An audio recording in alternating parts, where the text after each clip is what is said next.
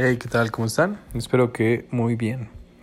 El día de hoy, miércoles 24 de marzo, me gustaría comentar con ustedes una frase que vi el día de hoy y me pareció bastante interesante, la cual dice, un hombre no debería tener miedo a la muerte, debería tener miedo a no empezar nunca a vivir. Esta frase es de Marco Aurelio. Me pueden dejar sus opiniones mi Instagram, arroba 19 Me gusta mucho leerlos y compartir con ustedes este tipo de pensamientos, los cuales pueden llevar a reflexiones bastante interesantes. El día de hoy, vaya, les tengo un poquito de resumen de los mercados respecto a lo acontecido en los principios de esta semana, ya que hay una muy, muy, muy fuerte movilización en tanto en, los, en la industria de las farmacéuticas como en la industria de las tecnologías. Por ejemplo, tenemos que Microsoft está en pláticas para comprar la aplicación de mensajes Discord por más de 10 billones de dólares, bueno, 10 mil millones de dólares.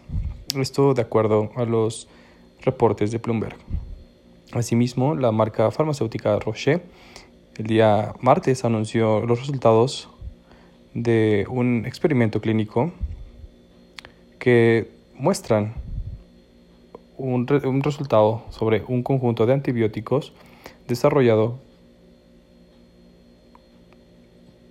para reducir el número de muertes y hospitalizaciones por el virus COVID-19 con un 70% de efectividad comparado con un placebo.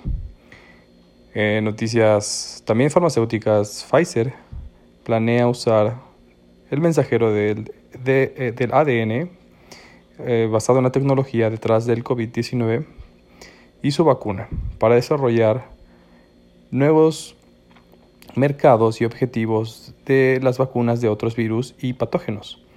La compañía farmacéutica esto dijo al Wall Street Journal.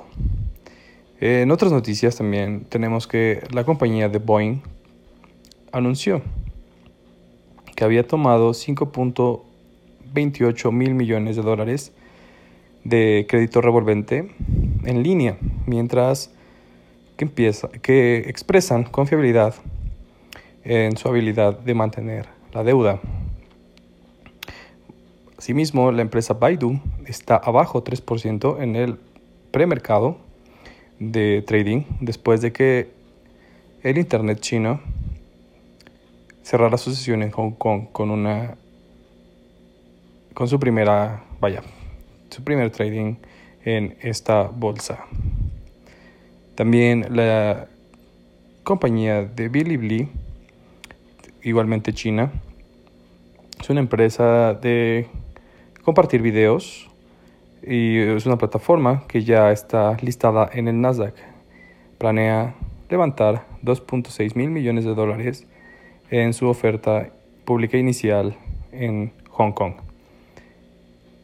Espero que tengan un excelente día, que tengan una muy buena jornada. Déjenme sus opiniones, sus comentarios en mi Instagram y sobre todo, bueno, vaya y podemos compartir un poco más a fondo ideas e información de trading y de análisis. Espero que tengan una excelente tarde. nos escuchamos mañana.